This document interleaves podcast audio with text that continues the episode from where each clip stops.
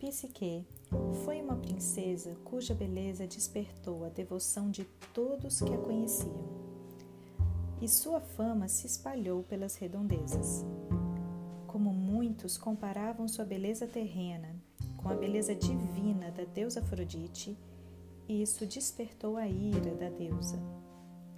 O oráculo previu que todos corriam grande perigo por causa dessa ofensa e sugeriu que o pai de Psique conduzisse sua filha aos rochedos, onde um monstro a tomaria como sacrifício. Isso deixaria a deusa do amor menos raivosa, evitando uma grande calamidade. Eros, a pedido de sua mãe, deveria fazer com que Psique se apaixonasse pelo monstro marinho, e este seria um ótimo castigo. Uma jovem tão bela, apaixonada por um monstro tão horrível. Mas quando Eros viu a donzela, ficou atordoado pela sua beleza e acabou acidentalmente se ferindo com suas próprias flechas e se apaixonou por ela. Psique estava assustada e resignada, amarrada ao rochedo, quando começou a se sentir transportada pelo vento, que a levou a um majestoso palácio. Nada parecia fazer sentido para Psique. Será que havia morrido? Só ao escurecer, Psique estava quase adormecendo, quando um ser invisível veio lhe dizer que era o marido a quem ela fora destinada. Psique não conseguia ver suas feições, mas sua voz era macia e lhe tratava com muita ternura. O casamento então foi celebrado. Assim passaram os dias. Psique tinha uma vida tranquila e confortável na solidão do palácio e de noite o marido ficava com ela.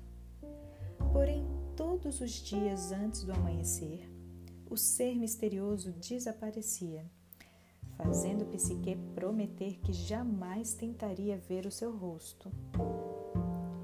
Durante algum tempo, Psique viveu feliz assim. Sentia falta de uma companhia durante o dia, mas à noite o marido era sempre tão carinhoso que ela se esquecia da solidão.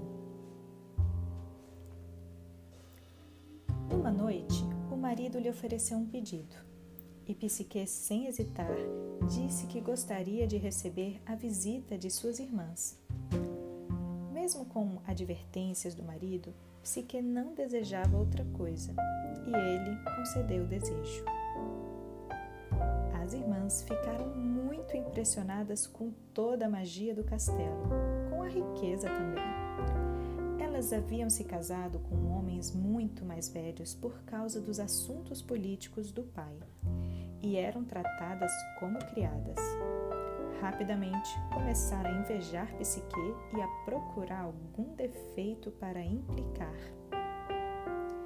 Assim que Psique falou da voz misteriosa e do rosto oculto do marido, as irmãs suspeitaram que era um monstro disfarçado, única razão possível para ele se esconder daquela maneira. Tanto incomodaram que armaram um plano para Psique realizar aquela noite. A despeito da promessa ao marido, Psique levantou-se de noite acendeu uma lamparina de óleo e na outra mão, armada com um punhal. Mas ao invés de monstro, Psique viu ao seu lado o homem mais bonito do mundo, Eros. Surpresa, Psique acabou esbarrando nas flechas do amado, jogadas ao pé da cama, e de tão afiadas fizeram um pequeno corte o suficiente para que Psique se apaixonasse pelo amor. E na confusão, deixou uma gota de óleo quente cair na pele dele, despertando o Deus. Assustado e ferido, Eros a recriminou pela traição e desapareceu, enfurecido. Psique ficou sozinha e apaixonada. No mesmo instante, o castelo e toda a riqueza desapareceu, e Psique voltou ao rochedo. Num ato inconsequente, se jogou nas águas. Mas as correntezas gentilmente a levaram para outra margem. Foi então que apareceu a deusa Afrodite e lhe ofereceu uma primeira tarefa em troca do encontro com seu filho Eros. Psique decidiu ir em busca do amor perdido.